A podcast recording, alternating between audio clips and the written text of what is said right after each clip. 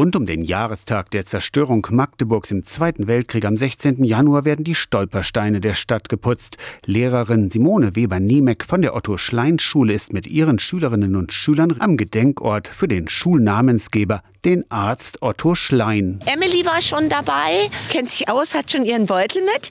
Wir werden also als erstes putzen. Dann wird Peter uns freundlicherweise noch mal was zu Dr. Otto Schlein zu der Geschichte erzählen. Ein handelsüblicher Edelstahlreiniger tut es. Muss ich das nur noch aufbekommen? Dann machen wir so einen Klecks drauf. Dann nehme ich mein Mikrofasertuch und dann wird es halt sauber gerieben. Im breiten Weg verlegt sind drei Stolpersteine für Otto Schlein, seine Frau Anna und die gemeinsame Tochter Vera Judith. Das macht mir auch persönlich auch sehr viel Spaß, das sauber zu machen. Und ist mir auch eine Ehre, tatsächlich. Die Emmy muss nicht alleine putzen.